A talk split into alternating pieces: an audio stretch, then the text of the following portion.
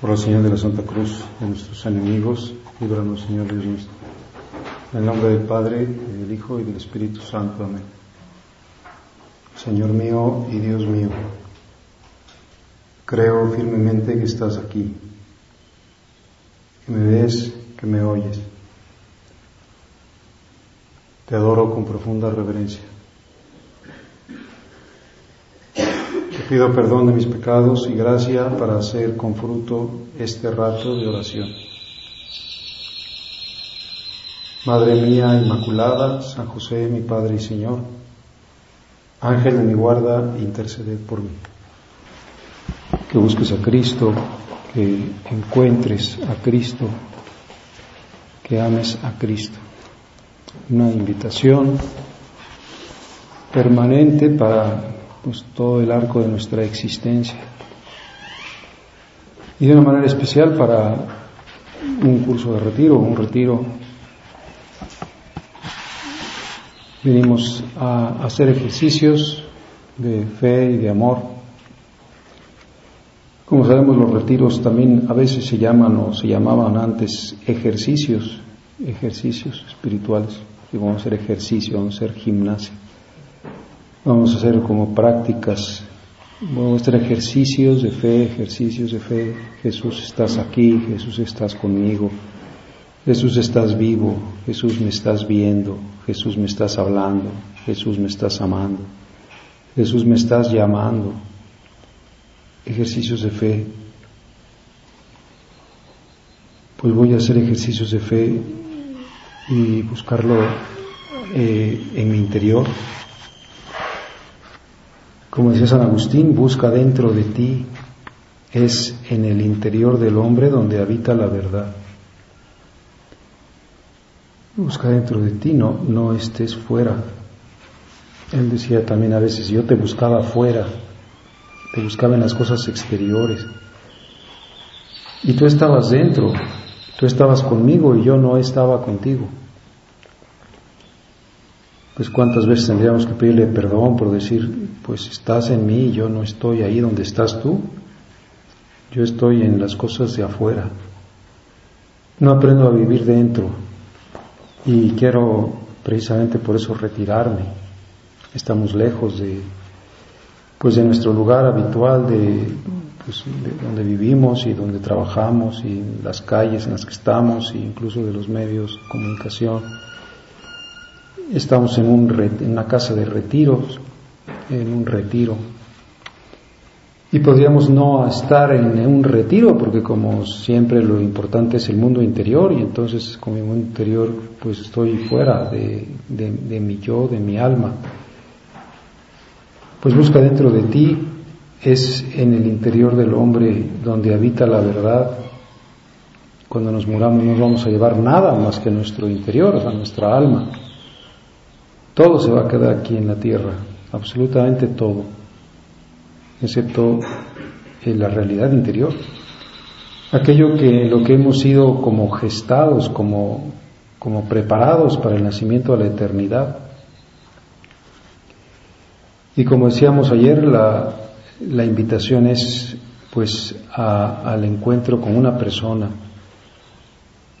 al creernos que hay una persona Benedicto XVI decía muchas veces que, pues, que toda la fe cristiana se, se concreta en, en, el ejercicio de la resurrección de Cristo. O sea, que está vivo, que es el mismo, que yo estaré con ustedes todos los días, dijo, hasta el fin del mundo. Que permanezcamos en Él, que permanezcamos en su amor. Y por eso es tan importante que, pues, que nos preparemos a la fiesta de la Pascua, que es la fiesta de la fe, y que los cristianos no se llaman cristianos pues por otra cosa, sino porque aquel en el que creen está vivo y, se deberían llamar también los resurreccionistas, aquellos que creen en la resurrección, que los muertos viven, que los muertos vuelven a la vida y vuelven a la vida de manera definitiva.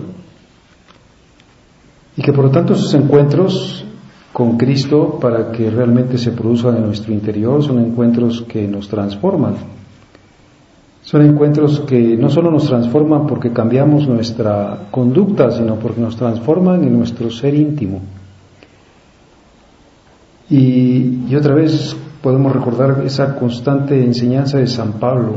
Dicen que la frase pues más repetida de San Pablo es dos pequeñas palabras latinas, que es inipso, inipso. En, en Él, en Cristo, eh, vivimos en Cristo, Cristo vive en nosotros. Y, toda su doctrina viene a recordarnos esto que dice que estaba oculto desde todos los siglos, que es el misterio de, que somos hijos de Dios. En Cristo, en Él somos hijos de Dios. A los que conoció, dice la carta a los romanos, los predestinó a ser conformes a la imagen de su Hijo. Y a los que predestinó también los llamó, y a esos que llamó también los justificó y a los que justificó también los glorificó. Pues los predestinó a ser conformes a la imagen de su Hijo. El misterio de nuestra salvación en Cristo es el misterio de nuestra filiación divina, es el misterio de nuestro bautismo, es el misterio de la gracia de Dios, es el misterio de la elevación al orden sobrenatural. Y otra vez tenemos que hacer un ejercicio de fe. A ver, ejercítate en la fe que diga yo soy hijo de Dios. Es una cosa muy fuerte. Porque como podemos decir, no sé, aquí oímos a veces el canto de los pajaritos y decimos, bueno, este gorrión es hijo de un gorrión. O esta golondrina es hija de una golondrina. O este tigre es hijo de un tigre. O, cualquier otro animal es hijo de un animal. Es hijo, le, pasa su naturaleza. O esta persona es hija de fulanito o de fulanita.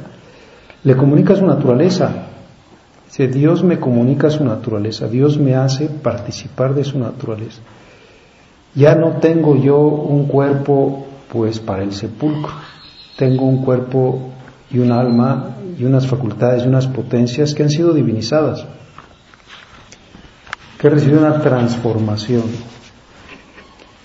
Por eso decíamos que nuestro encuentro con Cristo es un encuentro que, que nos hace Él, que nos dice, voy a vivir la vida de Cristo, la vida en Cristo.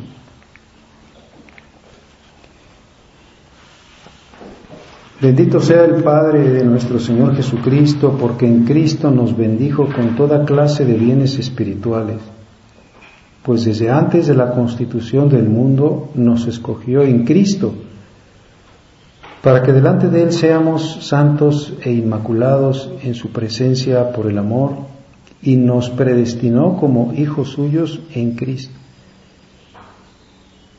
Y si nosotros decimos esto, es, oye, fíjate que parecerá una herejía lo que, lo que estás diciendo, incluso porque de ahí lo que se sigue es decir que eres Dios. Eres Dios. Si tienes participación en la naturaleza divina es porque eres Dios. Eres el estirpe de Dios. Eres Dios por adopción.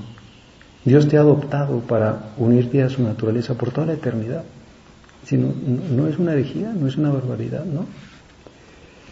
Esto es el, el misterio de la filiación divina. Miren qué amor tan grande nos ha tenido el Padre que no solo nos llamamos, sino que somos hijos de Dios. Y por eso decíamos, vamos a hacer ejercicios de fe porque estamos constantemente manipulados. Nos manipulan los medios de comunicación, nos manipula la moda, nos manipula pues las ideologías, nos manipula la política, nos manipula la sociedad, nos manipula nuestra propia naturaleza herida, y nos dice, pues qué poca autoestima tienes, verdaderamente es que no, no eres, no das una, ni en esto, ni en lo otro, ni porque, pues no sé, has logrado tales metas que te propusiste o tienes, no sé, esta figura corporal que has anhelado siempre o tienes, pues no sé, este estatus. Si no te, no te dejes manipular, es que soy un ser para el placer, soy hijo de Dios y que el Señor nos conceda que el Espíritu Santo nos ilumine para que nos oye, créetelo, sea, eres el estirpe de los hijos de Dios. No hay grandeza superior. Otro alguien decía, bueno, es una de las tantas cosas que se han dicho con la elección del Papa Francisco. Sí que los argentinos van a decir, eh, tenemos una reina, y sí hay una reina, no sé de dónde, no, no sé, de algún país europeo, que es Argentina. se casó con el príncipe y ahora resulta que una argentina es rey. Tenemos el mejor futbolista de la historia, que es Lionel Messi. Ahora tenemos un papa, un papa argentino. Y, y, nos pues mira, aunque no tengamos ni papa, ni reina, ni ningún futbolista, a duras penas tenemos uno en Europa que lo meten ahí de segunda, como es que soy hijo de Dios. Cualquier dignidad de la tierra, como seguramente la tiene muy consciente el Papa Francisco, no se compara, no se compara con que yo soy hijo de Dios. En mis venas corre la, la sangre de Cristo. Eh, mis células se transforman en la células, por eso comulgo, porque mi, mi, cuerpo se va cambiando y, es un cuerpo de Cristo. Por eso San Pablo tan, tan claramente le, pues como le golpeó su primer encuentro con Cristo que, decía, ¿quién eres tú? Yo soy Jesús. Tú estás persiguiendo a los cristianos, pero me estás persiguiendo a mí. Yo soy Jesús a quien tú persigues. Y, decía luego, revestidos de nuestro Señor Jesucristo, revístanse, ya mi vivir es Cristo, mi vida es Cristo, soy Cristo. Cristo ve a través de mis ojos, habla con mis palabras, quiere con mi corazón, Vivo yo, más bien no soy yo el que vive, es Cristo quien vive en mí.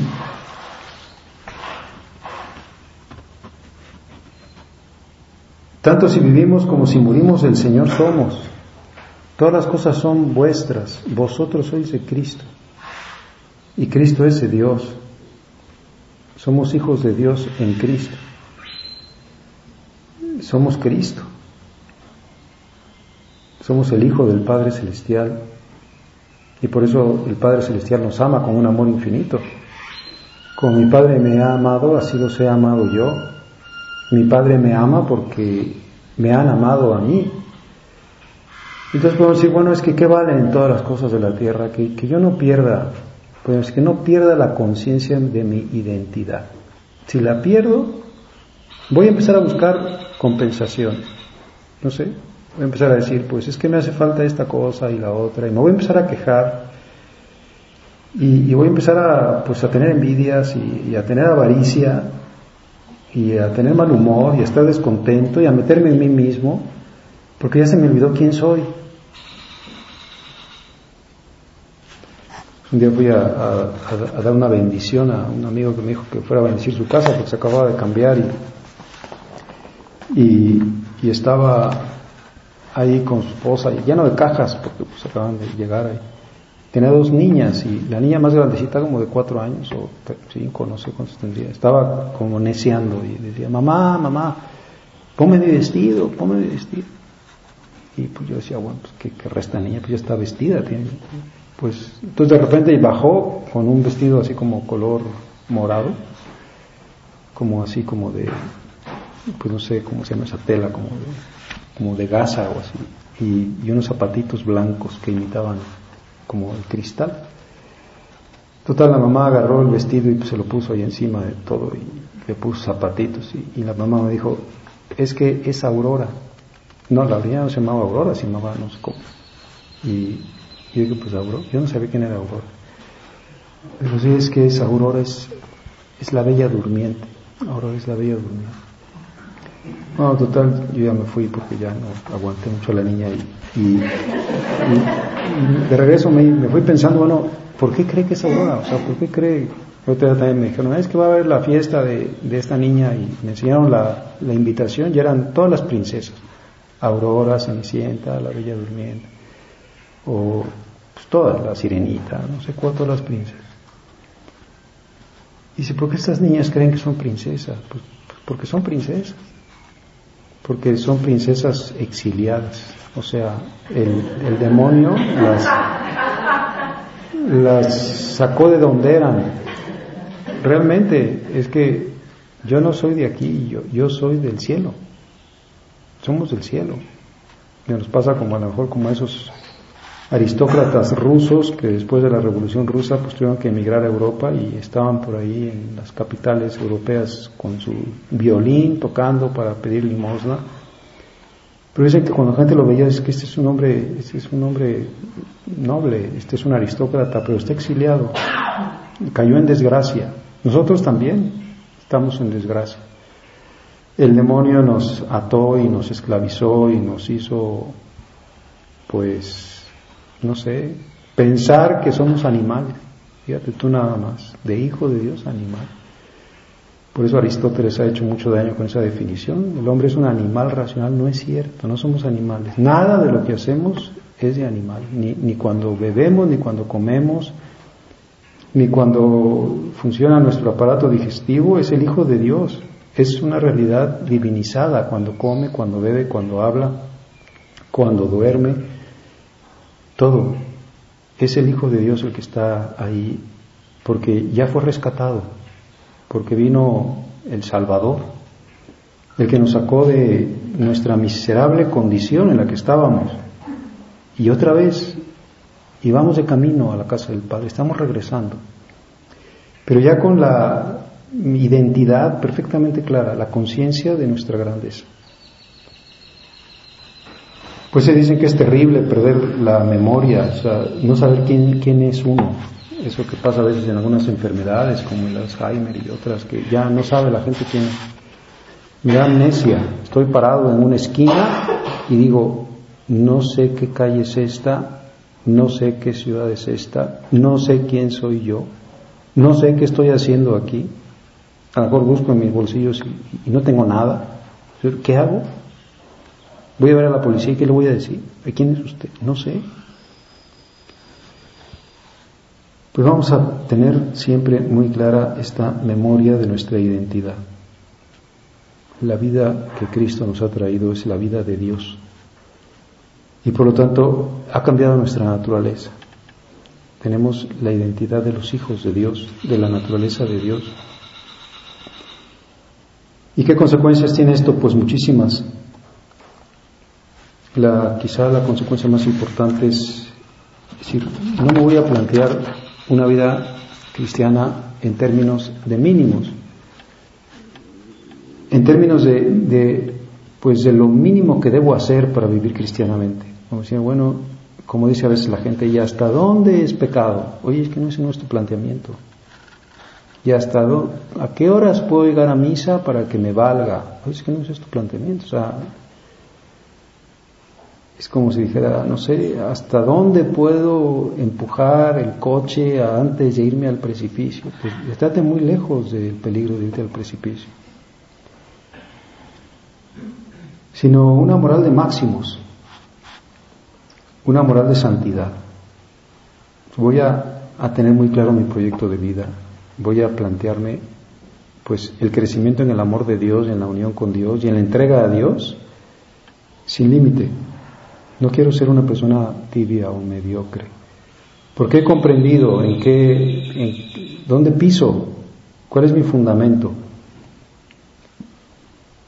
Y por lo tanto voy a estar siempre evitando el pecado, las ocasiones de pecado, voy a tener horror al pecado, aborrecimiento, incluso al pecado venial, me, me rebaja mi dignidad de hijo de Dios.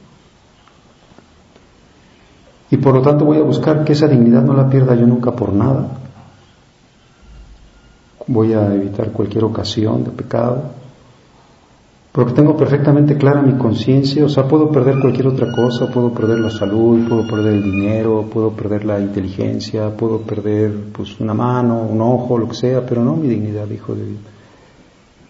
No aquello que, que Cristo me consiguió muriendo en la cruz, que me, pues como que me repara el proyecto inicial de Dios, aquello que había pensado desde el paraíso y que se perdió con el pecado original y que maravillosamente fue restaurado en Cristo con la encarnación del Hijo de Dios para que seamos hijos en Él. Y voy a tener clarísimo que esta es la verdadera y la única conciencia del hombre, la voy a fomentar, sea en el apostolado que pueda hacer, voy a plantear siempre las cosas así, o sea, no sé, a veces cuando la gente dice, por ejemplo, no sé, eh, No puedo hacer yo con mi cuerpo lo que quiera. Pues es que no es ese planteamiento.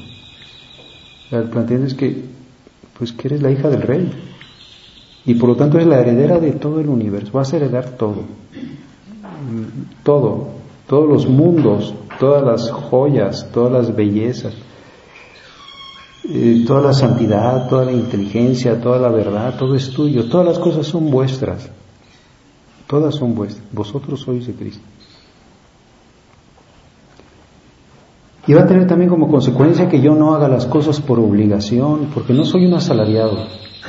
No digo, bueno, hasta esto ya es mucho lo que me está pidiendo Dios, o, o estoy en la viña de mi Padre, estoy en las cosas de mi Padre.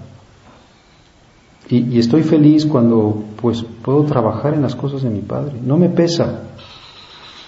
Y, voy a buscar, por lo tanto, todo aquello que me lleve más a, pues a formar como parte de esos trabajadores en la viña de Dios, en la viña del Señor. Pues porque no lo hago por vanidad o por que me paguen o por una recompensa humana, no, sino son las cosas de mi Padre.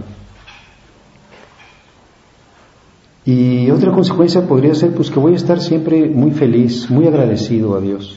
Es que Nunca, ni siquiera lo entiendo bien, ni entiendo bien lo que me ha dado. Nos puede pasar a veces como con esas personas tan ricas, tan ricas, que ni saben lo que tienen. Bueno, pues Dios nos ha dado tanto que no sabemos lo que tenemos.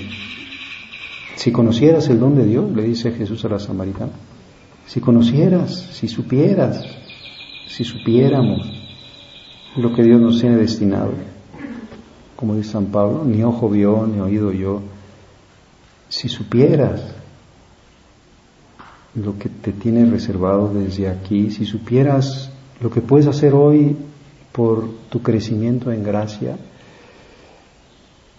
lo avaros que tendríamos que decir es que hoy puedo crecer en tu amor, Señor. Voy a hacer mis ejercicios de fe y mis ejercicios de abandono y mis ejercicios de amor, porque voy a vivir más plenamente tu vida y voy a meterme pues profundamente a pensar en la Eucaristía que voy a recibir porque es el momento máximo de mi encuentro contigo y por lo tanto de mi crecimiento en tu vida. Y voy a cuidar especialísimamente mi acción de gracias porque ahí me puedes como poseer más. Puedes como inundarme con tu ser y que se posesione, pues así como pasa a veces no sé, en sentido inverso, pero como pasa con el cáncer, dice esta, esta persona está invadida de cáncer. Bueno, pues dices, invádeme, tú invádeme con tus células, con tu sangre, con tu alma, con tus pensamientos, con tu corazón. Y, y es el momento más, más propicio para lograrlo cuando acabo de recibirte, cuando estás en mí físicamente, sustancialmente. Y tener esta conciencia de que soy hijo de Dios, pues no voy a aceptar pensamientos de, temor, porque sé que todo viene de la mano de mi Padre Dios, ni de queja. ¿Por qué me voy a estar quejando? Me pueden doler cosas, pero no es bueno que me queje. Porque estoy rechazando esa mano amorosa de Dios que me dice, lo que te mando siempre es lo mejor para tu vida, no dudes. Y si te mando sufrimientos es porque te van a producir una, el peso de la gloria. Y deberías agradecérmelos especialmente, las cosas que más te pesan. Pues es la bondad infinita la que me manda esto, lo que sea, una cosa que me puede parecer muy terrible, la muerte de una persona querida, lo que sea. Todo viene de un Padre lleno de amor y por lo tanto en el amor no cabe el temor. Si realmente confío en su amor, pues no voy a estar, no sé, llenándome de temores.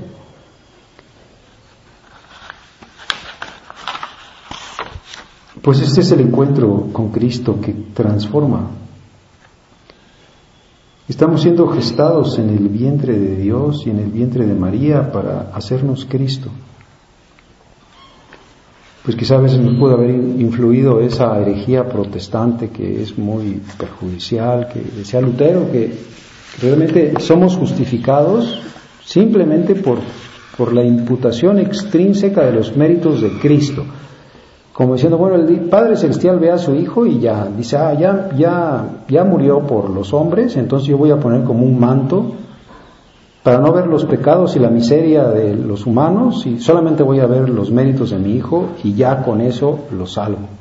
Dice, no, la doctrina católica dice es que hay una verdadera transformación, hay una nueva criatura, hay una verdadera santificación, hay una verdadera vida de Cristo, hay pues un nuevo ser. Es que no nos confunda ni la herejía protestante, ni los influjos mundanos, ni los medios de comunicación, ni las manipulaciones, ni, pues no sé, lo que diga la gente, es que no valgo por lo que tengo, ni valgo por lo que hago, es que ese es el señor presidente municipal y el señor gobernador y el señor dueño del... No, es que no valemos por eso ni por la belleza, ni por la juventud, ni por la salud, ni por lo que puedo, sino por mi dignidad de hijo de Dios. vamos a darle gracias, como San Pablo, bendito sea, bendito sea Dios, Padre de nuestro Señor Jesucristo. Bendito sea porque nos ha dado todos los bienes en Cristo nos predestinó como hijos suyos en Cristo. ¿Y quién nos separará del amor de Cristo? Ni lo que hay de más alto ni de más profundo. Pues que sea así para todos, que nos ayude María, la pues la hija de Dios Padre, la primera cristiana, la primera redimida, la primera transformada desde el primer instante de su concepción, la primera llena de gracia, la primera divinizada, cuánto meditaba seguramente estas cosas en su corazón, cuánto se dejaba vivir por la vida divina. Pues somos hijos de María. ¿Tú eres hija de María? ¿Te pareces a María? Qué bueno que nos parezcamos, pues antes que nada en esta conciencia profunda de, del ser de Dios, del ser divinizados, del tener una nueva naturaleza, pues ella que es toda de Dios, está, podemos decir, como empapada de Dios, nos lleva a nosotros a, hacer esos ejercicios, a ir cambiando nuestra mentalidad, decir, cambia tu enfoque sobre ti mismo. No pierdas la memoria, el recuerdo de quién eres, cuál es tu carnet de identidad, cómo te identificas pues soy hijo de Dios. Esta es mi verdadera identidad. No porque saque mi tarjeta o mi credencial del IFE y diga, mira, aquí está mi identificación. No, mi identificación es otra. Mi verdadera identidad es esta. Pues que ella nos ayude a permanecer con esta conciencia y a poder pues, hacer que se aplique en estas distintas realidades de nuestra vida.